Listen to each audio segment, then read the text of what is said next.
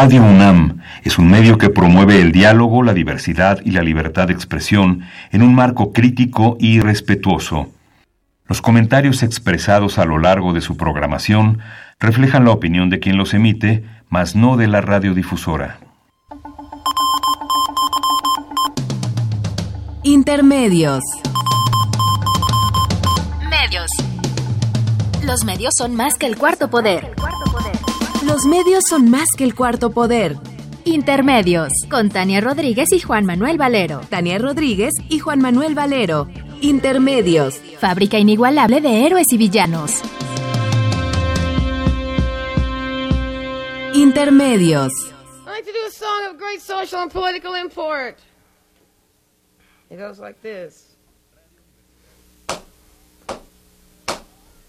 Oh Lord, won't you buy me a Mercedes Benz? My friends all drive Porsches. I must make amends. Worked hard all my lifetime, no help from my friends. So, oh Lord, won't you buy me a Mercedes Benz? Oh Lord, won't you buy me a color TV? Dialing for dollars is trying to find me. I wait for delivery each day until three. So, oh Lord, won't you buy me a color TV?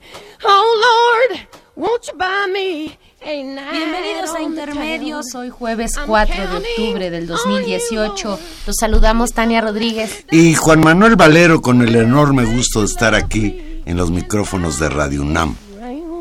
Oh Lord, won't you buy me a night on the town? Everybody, oh Lord, won't you buy me a Mercedes Benz? My friends all drive Porsches. I must make amends. Worked hard all my lifetime, no help from my friends. So, oh Lord, won't you buy me a Mercedes Benz? Janis Joplin, quizás la voz más característica del rock and roll. En 1970, un día como hoy, murió Janis Joplin a la edad de 27 años. Dicen que murió víctima de una sobredosis de opiáceos. Y con, es, y con esa muerte, una muerte trágica, pues Prematura. perdimos a la que yo considero la mejor intérprete del rock and roll, la reina blanca del blues, le decían a Janis Joplin. Pues Y- siempre es bueno recordarla, además Janis Joplin pues también nos lleva a los años 60, que aquí están, como dice la canción esa de, ¿cómo se llama? La, La puerta del Alcalá. la puerta de Alcalá. Sí. Pues aquí estamos, 50 años después, Juan Manuel. El martes pasado se rememoró eh, un, un año más de los hechos trágicos sucedidos en la Plaza de, la Tre- de las Tres Culturas en Tlatelolco. Y como cada año y con una significación importante por esta, por esta fecha de 50 años y por lo que por lo que esto significa en este momento de la historia que ya, ya analizaremos ahora, pues decenas de miles de personas, es una marcha muy grande, marchamos de Tlatelolco al Zócalo, donde ondeaba la bandera media asta en señal de duelo por la matanza de estudiantes, que medio siglo después sigue sin ser aclarada, Juan Manuel. Fue un encuentro de generaciones que repitieron sin cesar, 2 de octubre no se olvida, Félix Hernández Gamundi, uno de los históricos dirigentes del Comité 68. Pues ya de los pocos sobrevivientes en realidad, ¿eh? Dijo, y, y en esta lógica de la sobrevivencia, dijo, al sobrevivir supimos que lucharíamos por un país diferente. Juan Manuel, 50 años. Tania, tú fuiste y yo no fui. Tu testimonio es muy importante. Tú compartes con Gamundi de que vivimos un país diferente al de 68, aunque tú no hayas estado ahí en 68 por razones de edad. Pues eh, yo creo que sin lugar a dudas estamos en un país distinto al 68 y distinto no significa necesariamente Mejor. ni más justo, eh, pero también distinto sí significa en que algunos derechos y algunas nociones eh, de crítica fundamentalmente contra ciertas prácticas autoritarias, sin duda han, han avanzado en el país. Es, es, es, posible criticar el autoritarismo en, en, muchos sentidos y en muchos ámbitos. Sí, creo que ese es un ámbito, el de la libertad de expresión, que era una de las banderas fundamentales de los muchachos del 68. Ahí se ha avanzado. Y incluso también en, en términos de las libertades culturales, ¿no? Eso tiene que ver con, con buena parte del contexto cultural, eh, político, social de, de, la, de la propia década de los sesentas y de todo lo que vino después. Y en términos de su impacto político, pues sin lugar a dudas el 68 abre una, una crisis en el sistema político mexicano, ¿no? Integrado por una crisis del, del, partido de Estado, que poco a poco y por mucho tiempo ha tenido que irse transformando y que con muchas luchas también, no solo la del 68 que fue muy importante, pero muchas otras luchas que en estos 50 años han llevado un nuevo momento. Sin yo lugar creo, a duda estamos Yo creo momento. que la respuesta brutal del gobierno de Gustavo Díaz Ordaz a las al movimiento estudiantil demuestra que el, gobierno de Díaz Ordaz no tenía capacidad para entender ni a la juventud ni la necesidad de cambio que estaban planteando en ese momento los estudiantes preponderantemente de la Ciudad de México. Sobrevivientes de Tlatelolco instaron a seguir la lucha por la democracia, aún exigen verdad y justicia.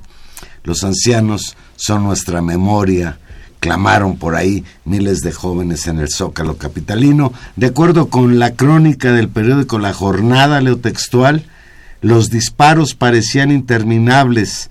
Aterrados miles de jóvenes trataban de protegerse o escapar. Era el 2 de octubre de 1968 en la Plaza de las Tres Culturas en Tlatelolco. En medio de ese oscuro panorama, los estudiantes no sabían qué sucedería en los siguientes minutos. La única certeza es que si sobrevivían, dedicarían lo que les quedara de vida para luchar por un México diferente. 50 años después, con cabello cano, persisten incansables en esa lucha.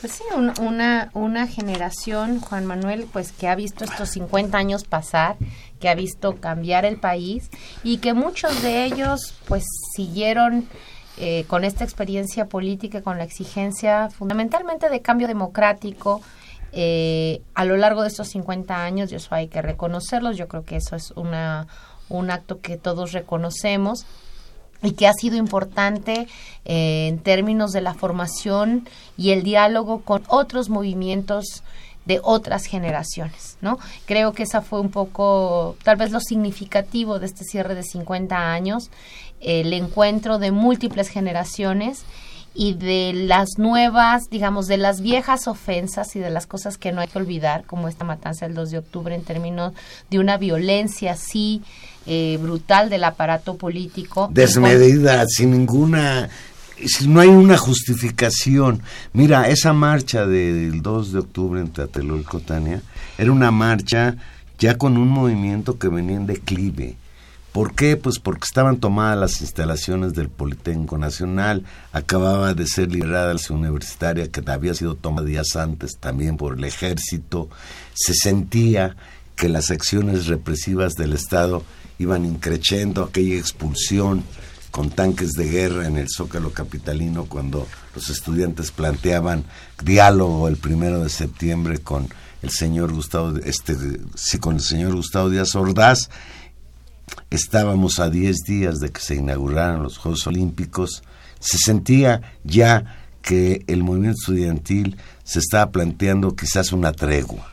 Por eso resulta todavía más injustificado el que hayan entrado tirando balazos los soldados y que haya habido en los edificios francotiradores con un guante blanco, identificados después como el Batallón Olimpia, militares también disfrazados de civiles. Muy, muy impresionante, Juan Manuel, en todo este repaso histórico que hemos visto en estas semanas. Eh, justamente las imágenes, no los videos, las fotos del ejército en las calles de la Ciudad de México en esta en la ciudad universitaria en el politécnico como tú dices eh, que nos remonta efectivamente un uso de las fuerzas armadas eh, sin sin pudor alguno. Y la y la otro elemento que creo que también siempre es muy importante la cobertura mediática de esos eventos no la nula eh, presencia en, los medios de comunicación masivos de los, de los hechos de represión, de la información sobre la propia masacre de Tlatelolco, y que creo que sí, desde esa perspectiva, el beberlo ver a la distancia, uno piensa que qué bueno que no hemos estado en una circunstancia así, por lo menos en la ciudad, o por lo menos con la centralidad de otros hechos. Y pues, sin embargo, y pues sin ahí embargo, está Ayotzinapa hace cuatro años. Claro, y sin embargo, eh, también hay una constante una constante de, de, prácticas autoritarias, una constante de violencia estatal y llama la atención y creo que es un resumen interesante este antimonumento que pusieron ayer en las jardineras cercanas al Zócalo de la Ciudad de México en el que se leía 2 de octubre no se olvida fue el ejército fue el Estado, donde se articulan estas dos, digamos, agravios que están recientes. El viejo agravio del 68 y, como tú muy bien dices, la desaparición de los 43 estudiantes, que finalmente después de todo ese movimiento hace cuatro años condensó en una idea entre la, exigencia de justicia y la sospecha permanente eh, que sigue en la mesa con respecto a quién los desapareció y esta frase muy impactante, todos la recordaremos en ese zócalo, en, las, una de esas marchas gigantes en la que se escribió fue el Estado. Decir 2 de octubre no se olvida, fue el ejército, fue el Estado, habla de este de esta también de esta reflexión y de esta línea de continuidad con sus diferencias y sus especificaciones sí pero también de esta sombra pues del autoritarismo y del ejercicio de la violencia pues la cita ayer fue a las 4 de la tarde pero desde mucho antes miles de personas comenzaron a congregarse en la Plaza de las Tres Culturas para marchar hacia el Zócalo encabezados por los sobrevivientes del Comité 68 fueron 90 mil de acuerdo con cifras del gobierno capitalino. Yo creo que si el gobierno capitalino dijo que eran 90 mil, seguramente eran muchos más. Pero no vamos a entrar en un problema de discutir si eran tres o eran cuatro o eran diez. Es, es, es una marcha difícil de medir, Juan Manuel. Tú estabas ahí, claro. sí, pero. Los hubieras contado. No, hombre, pues sí. lo intenté, lo intenté, pero no me alcanzaron los dedos. El, el asunto es que es un trayecto extraño y ahora con, pues, con la cualidad que tiene la Avenida Madero de ser una calle peatonal y entonces por ahí no entran las marchas, entonces se satura 5 de mayo y la gente empieza a moverse por las otras calles para tratar de avanzar. Ese pequeño tramo del eje central, finalmente donde sale uno del puente de Garibaldi hacia el centro, estuvo parado por, por mucho tiempo, los contingentes avanzaban muy lentamente por la entrada al Zócalo y creo entonces que nunca lograron estar los contingentes juntos en el Zócalo porque cuando llegaron los últimos cuando es una marcha así de grandes es muy complicado según la crónica de la jornada dice eso que había ya terminado el mitin en el y Zócalo al filo de las siete y media de la noche y seguían llegando contingentes. Sí, y eso tiene que ver con la lentitud de la entrada y también, Juan Manuel, por la ruta tan extraña. Es decir, cuando vemos marchas, digamos, para darnos una idea más clara, porque uno puede hasta ver como por cuadras, eh, por reforma, pues hay como una línea recta. En cambio aquí es como más, eh, como que los, los, las calles son más angostas y por otro lado el, el trayecto es más difícil. Eh, creo que estuvo muy nutrida la manifestación. casi históricamente es una marcha muy estudiantil, donde los contingentes de las escuelas, organizados justo por escuelas, son un asunto importante. Por supuesto, también en esta ocasión había mucho 68 con sus familias, con Pues mucha no gente. tantos, ¿eh? después de Bueno, 50 años. Mucha gente que estaba que estaba tratando de ser eso Yo, que no por necesariamente ejemplo, iba con las a escuelas. quien siempre recordaré, hablando de esto, pues es a Raúl Álvarez Garín, que ya no está con nosotros y que fue siempre eh, pues una gente que estuvo ahí presente, que mantuvo esa lucha que se inició en 1968 cuando él era estudiante en el, del Instituto Politécnico Nacional y que continuó hasta su muerte hace algunos años. También recordé, y por qué no decirlo, a mi amigo Marcelino Pereyó, independientemente de otras consideraciones, pues también hizo falta ahí y, y muchos otros pues que ya 50 años después pues se han muerto. Sí. No por las balas del ejército en Tlatelolco, sino por las balas de la edad. Pues sí, Juan Manuel. Y hay, y hay esta, esta confluencia generacional, creo que también fue interesante y creo que contribuyó a que la marcha en términos de la organización estudiantil este, estuviera importante, eh, pues todavía queda una pancarta que llamaba la atención justamente de, de, esta confluencia intergeneracional. Decía una, mis abuelos lucharon en el 68, a mí me toca luchar en el 2018, fuera porros de la UNAM, una pancarta, ¿no? Es decir, bueno, que además es una lucha importante que están dando los estudiantes contra la violencia en los centros educativos de la Ciudad de México principalmente y de la UNAM con los acontecimientos del CCH Escapuzalco, sí. Sí, y, y, bueno, esa, esa es un, un, un, poco la crónica de la marcha. Sabemos que, bueno, hubo en los primeros contingentes que llegaron al Zócalo, más o menos como a las cinco y media de la tarde, te digo, más o menos avanzaron rápido los primeros y después se paró la, la banda Tlayacapan, tocó en el Zócalo, se leyó el poema La Estela de Tlatelolco de Rosario Castellanos, se hicieron algunos discursos de... Lo, leyó una amiga mía, Karina Gidi. Ah, claro. Eh, y a las seis y diez de la tarde, hora en que hace pues medio siglo comenzó el fuego contra la multitud de la Plaza de las Tres Culturas, pues fue un momento importante para, para ese para ese meeting, para esa conmemoración.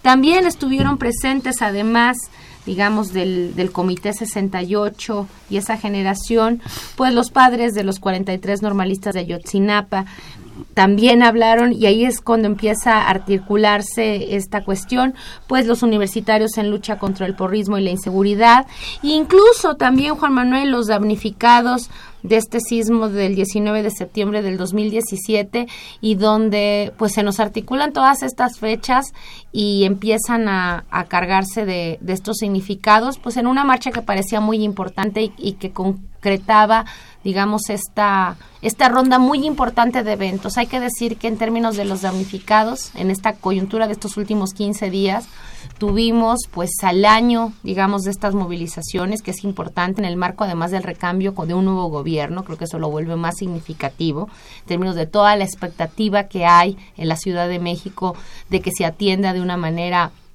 honesta y efectiva los daños de los sismos. Después, lo de Ayotzinapa, que es muy relevante, eh, pues de que la exigencia de justicia haya tenido espacio en términos de la, también de la enorme expectativa con el nuevo gobierno federal de cumplir la exigencia de verdad histórica, los compromisos que el equipo de Andrés Manuel López Obrador tomó con los padres de los 43 en términos de incluirlos en una comisión de la verdad y seguir todos los procedimientos, no detenerse ante ninguna instancia y contar lo que realmente pasó.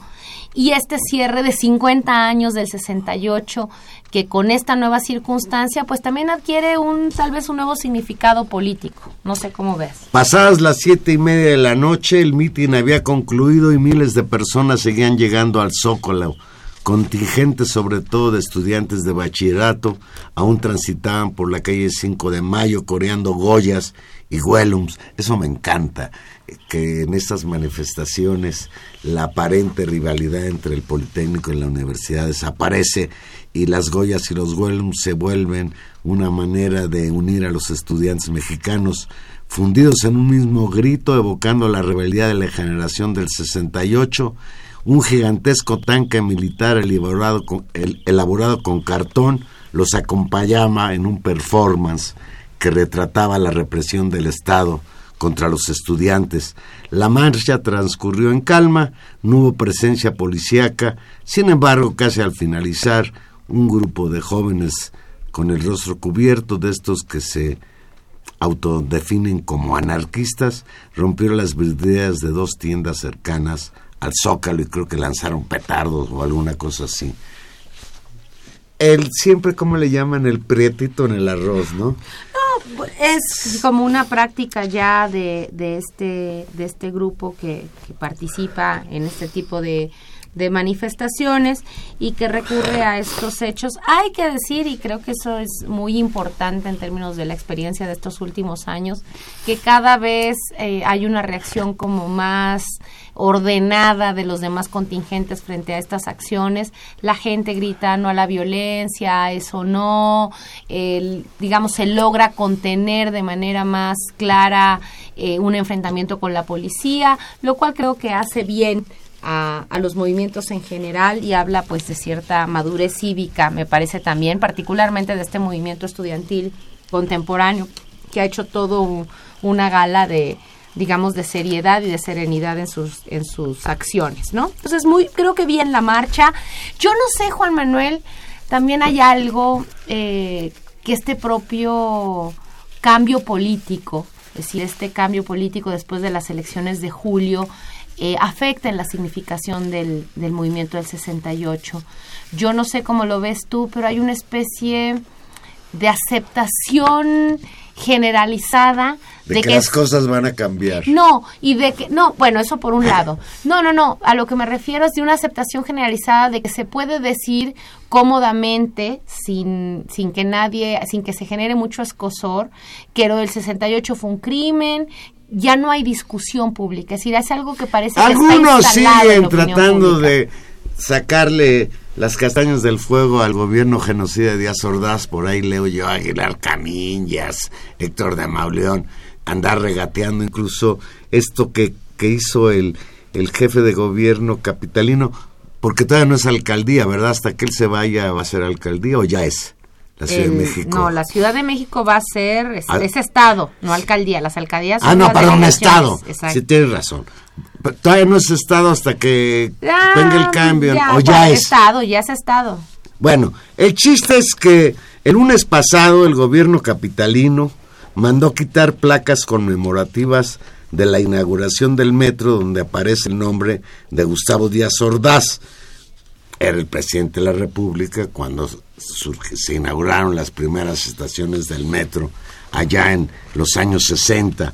Un día antes de que se cumplieran los 50 años de la matanza en la Plaza de las Tres Culturas, se llevó a cabo el retiro de las placas conmemorativas de Gustavo Díaz Ordaz, expresidente de México, en cinco estaciones del metro y en la Plaza de Armas, en la Magdalena Michuca.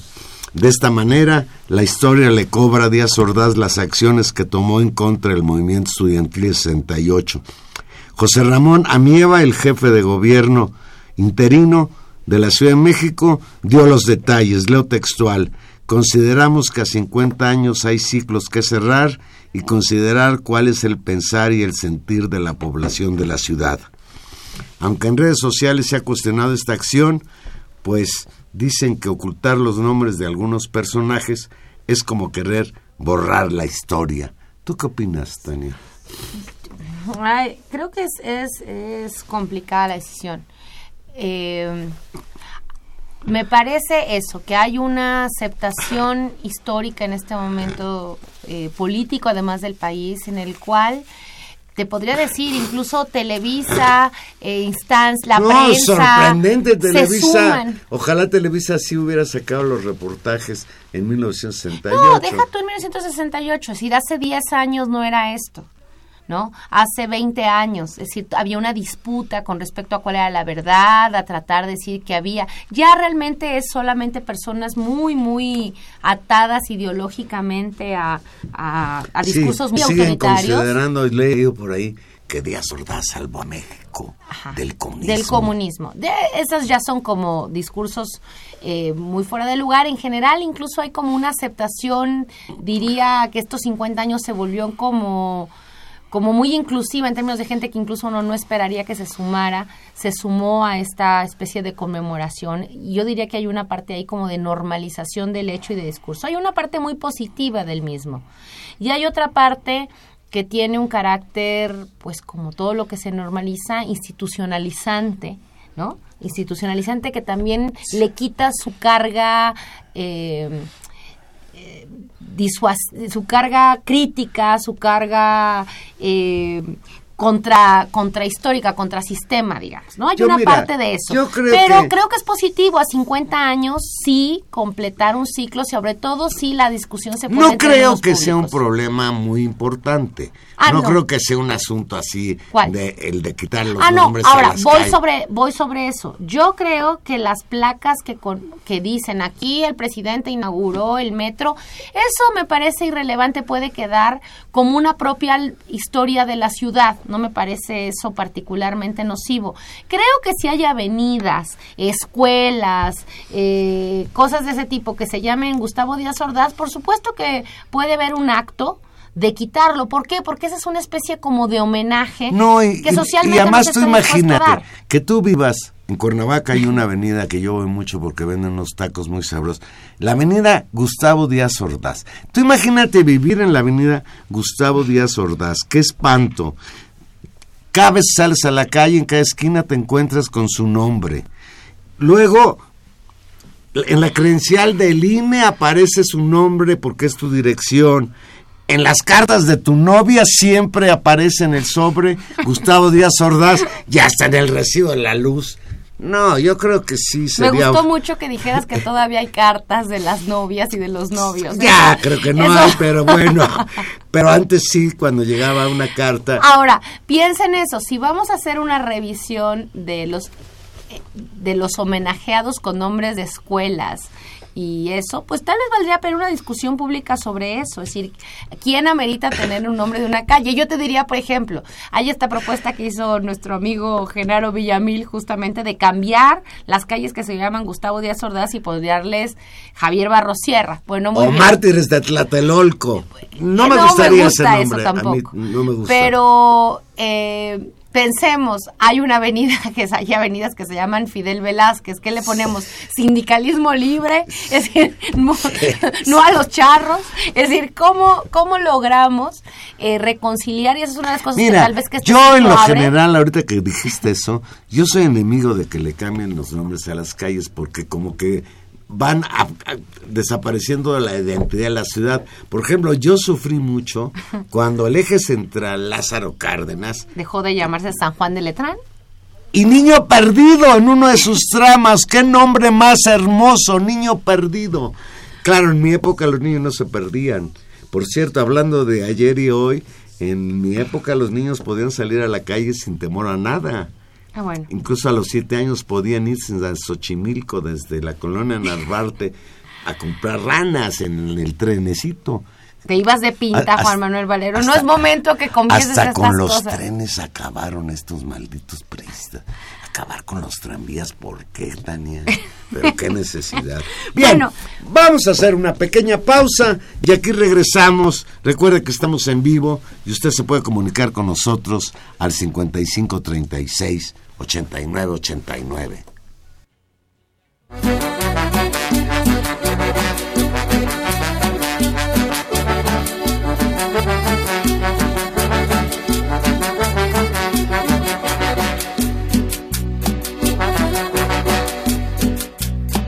Me mordía los labios al no poderte besar. Mi piel se estremecía al no poderte tocar. Hoy por fin esta noche estarás junto a mí. El orgullo déjalo afuera. Que esta noche sensual y bohemia es por la ansiedad de que estés junto a mí. Olvida la vanidad y el orgullo déjalo afuera. Y tus labios se entreabrieron para decirme deseo y te quiero.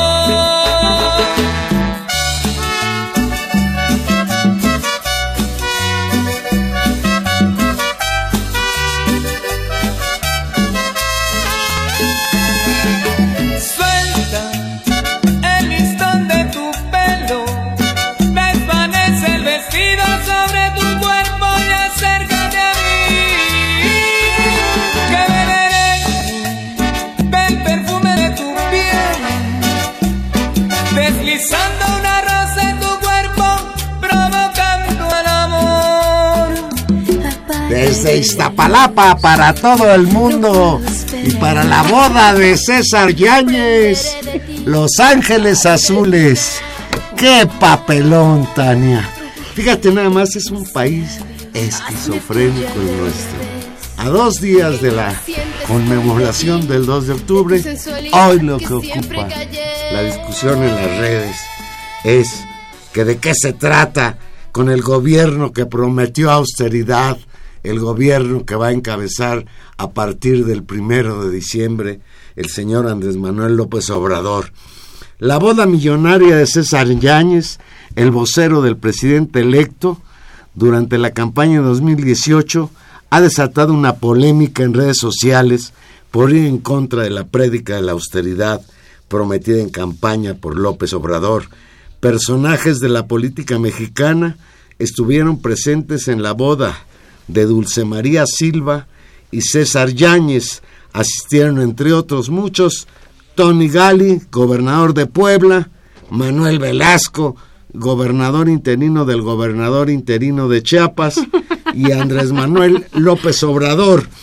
La novia llevó un vestido diseñado por Benito Santos, mismo que se presume ha prestado sus servicios también a la primera dama actual, Angélica Rivera. Estos atuendos de diseñador se cotizan en más de 100 mil pesos mexicanos. Alrededor de 600 invitados asistieron al evento en donde sirvieron langosta como banquete con un valor aproximado de 750 mil pesos. La diversa decoración floral en el suelo interior del centro de convenciones donde fue la pachanga después de la boda en la iglesia se calculó por aproximadamente 300 mil pesos y como ya abrimos este comentario pues amenizaron el festejo los famosísimos ángeles azules que según los que saben cobran alrededor de 500 mil pesos por una presentación así en tu boda. Yo diría que aquí los únicos culpables de nada son los ángeles azules, ¿eh? Pues no. Mira, yo no había calibrado la importancia. Finalmente, pues no, el que no fue López Obrador el que se casó.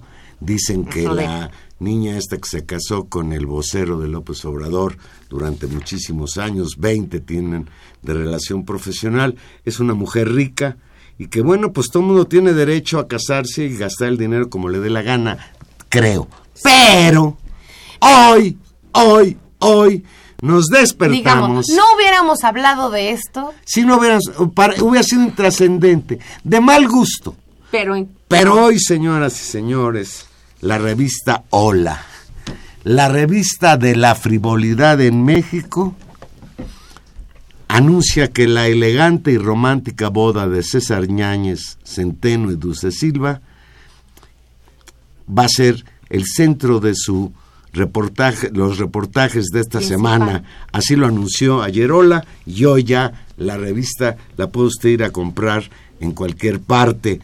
Dice, fíjese, ¿tú viste la portada? Sí, sí la vi. Aparece en primer plano la pareja, muy contentos, y en segundo plano la fotografía de Andrés Manuel López Obrador y su esposa, que porque fueron testigos de honor en el Bodorrio, en Puebla, de este muchacho Yáñez, que ya no está muchacho, pero que no tiene mucha sensibilidad política, hasta donde yo alcanzo a entender.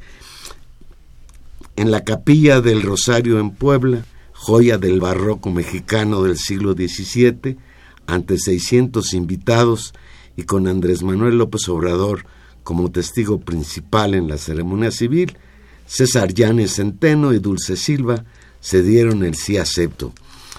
Esta semana Lola, leo textual, su historia de amor surgió hace cuatro años en Huamantla durante una gira por Tlaxcala del presidente electo. El novio, su hombre de confianza desde hace 23 años, viajaba con él sin saber lo que le aguardaba el destino.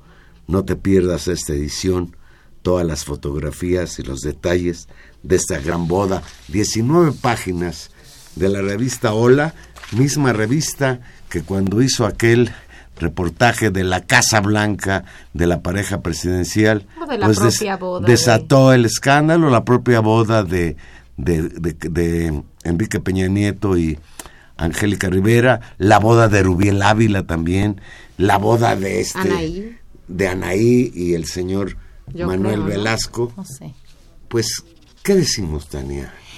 Mira, yo eh, coincido contigo y lo que cambia eh, la naturaleza política de este acto y en la cual nos, nos permite, nos da derecho a, manifestar nuestra opinión porque deja de ser un evento privado, es la publicación en un medio como Hola con lo que ello significa. Es decir, no hay... eh, no es una nota colada en la prensa eh, y una decisión política y clara y hay una decisión Dicen que política hasta Ola, no sé, creo que hasta les paga.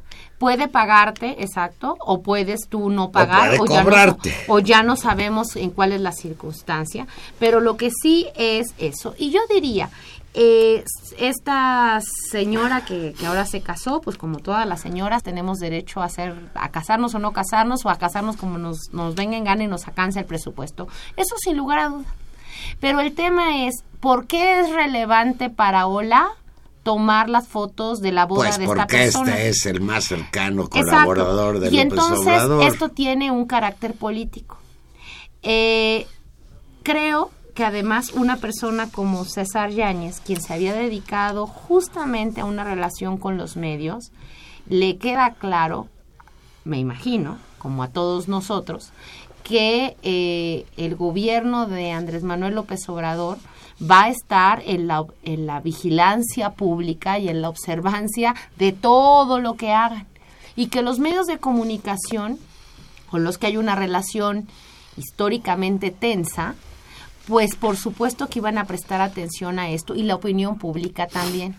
No es, no puede haber ingenuidad y no se puede alegar ingenuidad en la decisión de publicar tu vida privada y de publicar que tu, la- tu lista de invitados es una lista política y es una lista de personas asociadas con un nuevo gobierno eh, que, se, que les están dando el trato como de nuevo jet set. Eso creo que es lo que tiene molesta a mucha gente e incluso a mí me sorprende o creo que es eh, inapropiado la decisión de haber hecho esta, esta, esta exhibición pública de un evento privado porque es claro que el único interés de ver la boda de estas personas, que ninguno de nosotros conocíamos, seguramente mucha gente no conocía el nombre de esta señora, o Ni siquiera el de César Yáñez, porque ha sido muy discreto en su Claro, trabajo. tiene la que primera ver- nota que da César Yáñez es, Es la de su boda. Claro. Sí. Y eh, ahora, es muy desafortunado el momento y es muy desafortunado No, el estilo. Es, muy es verdaderamente un error grave. Hoy escuchaba yo a, a Andrés Manuel López Obrador responder a qué opinaba y bueno, se deslindó literalmente. Dijo, no era mi boda, yo fui invitado. Creo Cada que, quien. Creo que es un error. Y- Y no, ahora no dijo, yo sé no dijo que creo que va- es un error. Dijo cada quien debe asumir sus responsabilidades. Y dice, y ya sé que este error sí dijo, creo, y si no, No, no dijo error. Bueno, esto nos lo van a agarrar los medios que tanto nos quieren para criticarnos. Pues sí. Nosotros no Pues somos sí. de esos medios, No. pero sí pensamos que la portada que hoy anda circulando en la revista Hola, donde aparece López Obrador como testigo de honor de la boda de su colaborador César Yáñez, pues es verdaderamente un monumento a la frivolidad, la frivolidad en todo su esplendor. Un despropósito, porque Yo te voy a hacer una pregunta que hice en Twitter y me llevé una... Fui golpeado por los, por los apoyadores de López Obrador. Te voy a hacer la pregunta, Ana, espero que tú no me vayas a golpear. si esta portada en la revista Hola hubiera aparecido antes del primero de julio, ¿tú crees que 30 millones de mexicanos hubieran votado por López Obrador?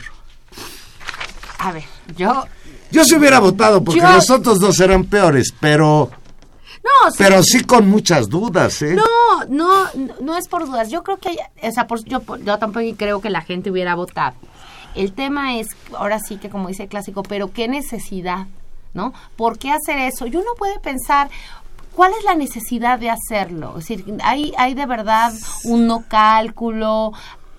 Y a mí lo que me espanta, incluso no es eso, sino es la ausencia de esa discusión en esa mesa o la naturalización de ciertas prácticas. Es decir, hemos estado habituados durante muchos años a que tener poder significa mostrar dinero, a, convertirse en alguien que debe ser seguido por la prensa. Es decir, una especie de de política farándula. Contar el dinero delante de los pobres, exhibir la opulencia frente a un país de más de 70 millones de pobres. Eso por un lado. Y por el otro lado, convertir una especie de show, eh, es decir, como, como volverse famoso.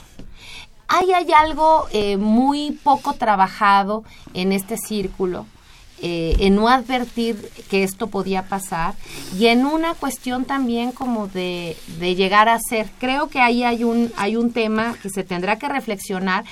Por supuesto el gobierno todavía no empieza, por supuesto que esto no es definitivo en ningún sentido para evaluar un futuro gobierno, su política y lo que haga, pero sí hay algo que prende una alarma y que debería decir hay algo que nos molesta porque nosotros ah, siempre pensamos que el cambio, el cambio implica muchas cosas, hasta maneras de comportarte públicamente. Claro, por ejemplo, Andrés Manuel López Obrador fue, ha sido muy incisivo en eso durante muchos años.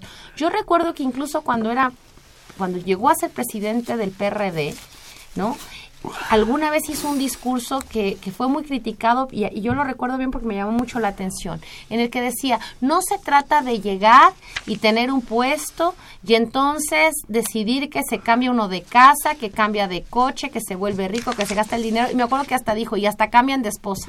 Eso no está bien y eso no hay que hacerlo porque la política es servicio. Y él ha sido muy consistente con sus dichos sin lugar a dudas, eso nadie se lo puede reclamar. Pues yo si fuera López Obrador no hubiera ido a la boda y ahora después pues de la portada de Ola le diría adiós a César Yáñez, porque no corresponde este señor a lo que López Obrador ha planteado como que lo que va a ser la lógica de su gobierno. A mí lo que me parece es absolutamente inapropiado y fuera de lugar eh, y muy irresponsable haber pagado un reportaje o haber permitido que Ola hiciera un reportaje de 19 páginas de un evento privado en el que la clase política del nuevo gobierno iba a estar presente en esa circunstancia cuando ese discurso. En todo caso, si hubieran ido, y me parece absolutamente comprensible también que como persona, pues Andrés Manuel López Obrador vaya a la boda de su amigo, o sea, me parece que también ser presidente no te quita tu calidad humana, eh, pero lo que sí es inconcebible y lo que merece pues esa discusión pública es que hayan hecho esta exhibición. Me parece absolutamente fuera de lugar que eso no se haya consultado que no se haya consultado, que no se haya advertido a la gente que iba a ir como invitada, que iba a ser sujeta a mostrarse en un reportaje de Ola. Sí me parece muy inadecuado. Pues, Tania, ayer después de 12 años en la oscuridad, en el ostracismo, reapareció en escena el priista Roberto Madrazo Pintado. Y apareció pues generando una polémica, le dio una entrevista al programa Telereportaje allá en Tabasco y dijo el señor Roberto Madrazo que él considera que en la elección de 2006 Andrés Manuel López Obrador iba arriba en sus actas y que habría vencido de haber habido un recuento voto por voto. De inmediato, el panista Felipe Calderón, el aludido en el fraude de 2006, respondió, yo gané limpiamente la elección presidencial de 2006. Roberto Madrazo recordó que siendo candidato presidencial del Partido Revolucionario Institucional, en 2006 tuvo evidencia de que en mis actas estaba López Obrador arriba, pero que no las hizo públicas porque nadie se lo pidió y además porque era dinamitar la vida democrática del país. En respuesta, Calderón hizo una estrategia de medios, no ha dejado de dar entrevistas en todas las estaciones de radio que se le ponen enfrente para salir a señalar que las afirmaciones de a rechazar las afirmaciones de Madrazo Pintado y reiterar que él ganó la elección de manera limpia que lo llevó a la presidencia de 2006 a 2012 Leo a Calderón, las declaraciones de Alberto Madrazo son delicadas. Yo gané la elección presidencial de 2006 limpiamente, aunque ciertamente fue una elección muy cerrada, muy controversial, una campaña muy dura, pero la gané en las urnas limpiamente, dijo Calderón. Mira, todos sabemos que es un fraude. Y de eso no nos van a convencer y por eso no quisieron abrir los paquetes electorales y contar los votos. Fue risible la diferencia de 0.5% entre uno y otro, pero la pregunta es, ¿y Madrazo de parte de quién? ¿Qué le pasa a Madrazo? ¿Quiere quedar bien ahora con López Obrador? No, yo creo que ¿No se acuerda que él también le robó la elección para gobernador a López Obrador allá en 94? ¿Qué pasa? Yo creo que es hacerse el interesante de dar nota y es otra vez la distancia histórica y la resignificación histórica de los hechos a la luz de un triunfo tan contundente como el de López Obrador. Entonces, esta, este nuevo momento permite reevaluar los hechos del pasado de otra forma. Decir, es mucho más cómodo para Roberto Madrazo ahora decir, incluso fácil, incluso nota, decir, ah, no, fíjense que yo creo que sí había ganado lo cual habla, digamos, no le quita la carga, digamos, de cinismo a eso, porque además el argumento es realmente patológico. Y yo no lo dije para no dinamitar la vida democrática del país. Bueno, si era un fraude, lo que está, el fraude era lo que dinamitaba la vida democrática del país, no cubrir el fraude. ¿Te das cuenta cómo ahí hay una perversión muy grande? Me recordó a Elvester Gordillo que otra vez anda en la palestra, que ya quiere recuperar la dirección del CENTE, qué barbaridad. Pero me acuerdo de, tú recuerdas que Elvester pues, fue aliada electoral de Calderón, incluso se habla de, de ella como un artífice del triunfo de Felipe Calderón en la movilización de los maestros. Y recuerdo que alguna vez ella dijo, a propósito de su confrontación con Madrazo, ¿Tú le crees a Madrazo? Yo tampoco. Creo que Madrazo no tiene autoridad moral para no, abrir ninguna. 12 años después a decir esto, pero además sí mete un, un, un ruido muy fuerte. ¿Qué hubiera pasado si se hubiera respetado la voluntad popular en 2012? Al menos nos hubiéramos ahorrado 12 años de guerra absurda contra el narcotráfico, o quién sabe. Sí, ahí hay, hay una parte. Ahora, esto es, es, es como la política de lo que es posible decir. Es posible decir hoy esto. Lo mismo, hace seis años no. Es un poco lo que discutíamos con el 68. Hay actores políticos, Televisa, dice con toda tranquilidad, hombre, el ejército asesinó a los estudiantes en Tlatelolco, oh, qué barbaridad, eso fue hace 50 años, eso ya se puede decir. Hace 10 años así con esas palabras no se no lo decían es decir se va moviendo este esta esta beta en función de los de las nuevas correlaciones de fuerza no y creo que lo que sucedió en julio eh, nos ha colocado en un nuevo punto de visión donde estas, estos discursos están transformándose. Tanto así que este, este personaje aparece y dice esto, creo que no hay que tomarlo suficientemente en serio y lo único que hay que evaluar creo creo que es algo que podría ser significativo y por eso Felipe Calderón reacciona como reacciona es justamente que todos aquellos que sabemos que esa reunión esa elección fue por lo menos sospechosa por lo menos no clara y que hubiera requerido otra manera de, de procesarla, ¿no? Eh, pues está peleando su lugar en la historia está viendo si en esta circunstancia no queda y se ratifica que en el 2006 también había ganado López Obrador y que le habían hecho un fraude y que en este momento por fin es reconocido este esta alternancia digamos fuerte en términos de sentidos de proyectos políticos por fin se logra en el 2018 creo que se resignifica toda esta historia y creo que esa es la enorme preocupación de Felipe Calderón que por eso anda tan desesperado dando entrevistas en la radio. Porque hay que recordar que él mismo dijo en aquellos años terribles, en aquellos días, gané, haya sido como haya sido. Tania, pero lo que sí es un escándalo que supera a todo lo demás, a la boda de Yáñez, a las declaraciones de Madrazo, es lo que decidió el Poder Judicial en México en complicidad con la PGR, para decirlo de la manera más sencilla. Javier Duarte desvió 63 mil millones de pesos del gobierno de Veracruz. Pagará una multa de 58 mil pesos y estará en la cárcel tres años. Qué barata es la justicia en México, Tania, qué barata. 58 mil pesos por 63 mil millones, pues sí sale, ¿no?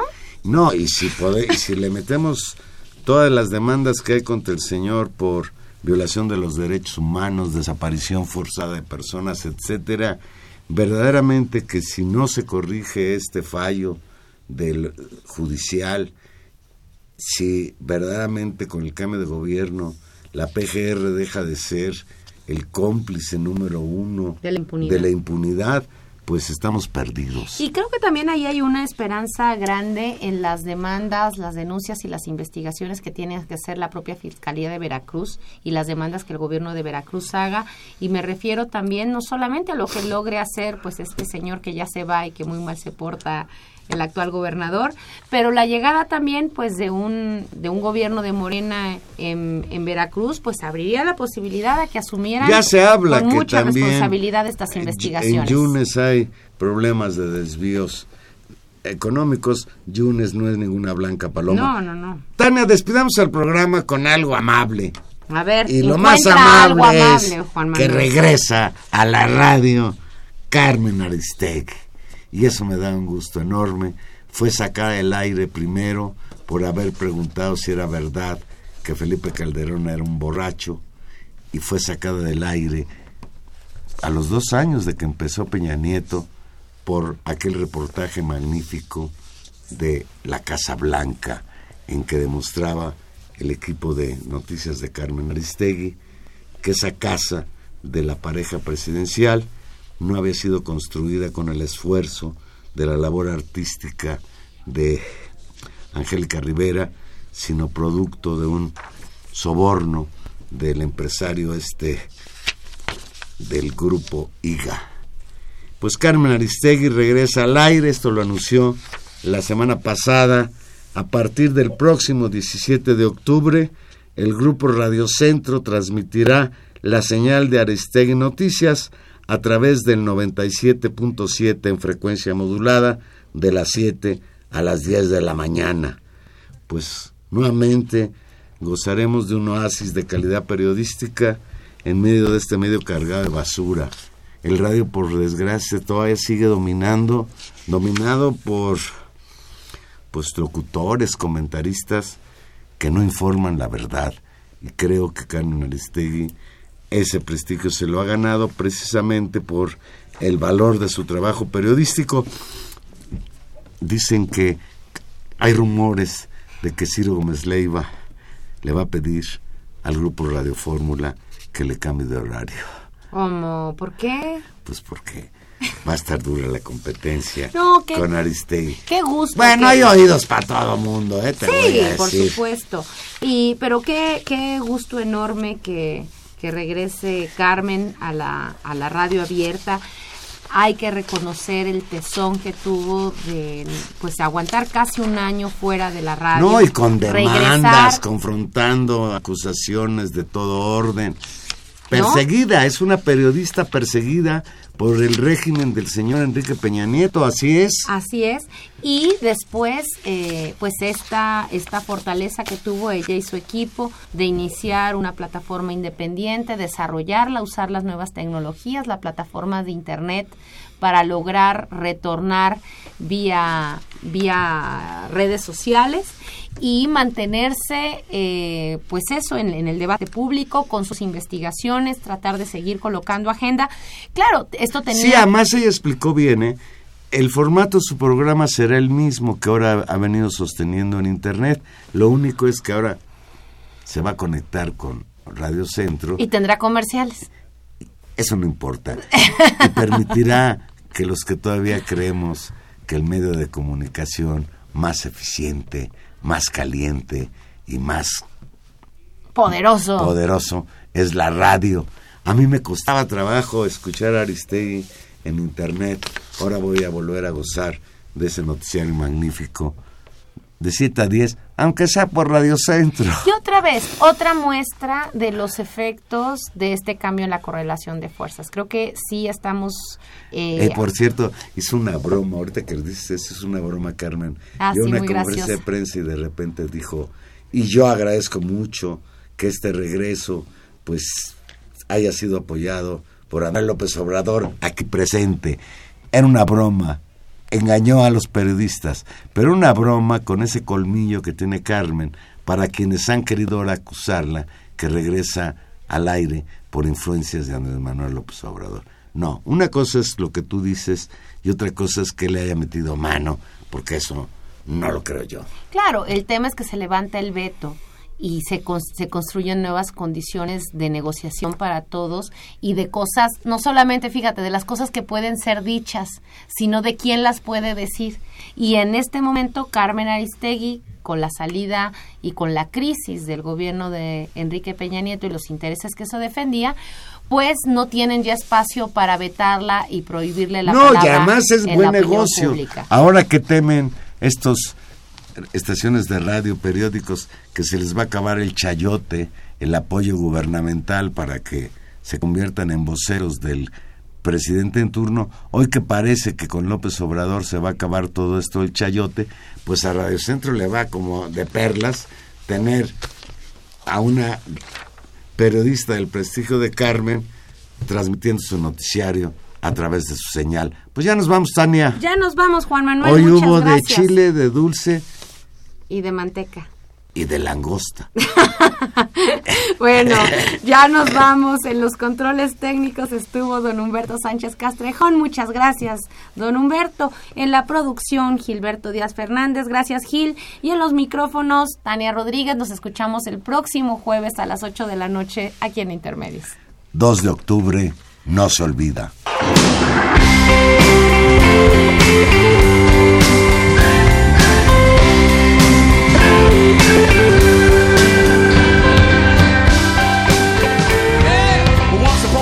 you dress so fine. Through the bumps of time and you climb. And then you. Yeah, people call, send me where I die, you're bound to fall. They thought that they were just a. kidding you. You used to laugh about everybody that was hanging out. And now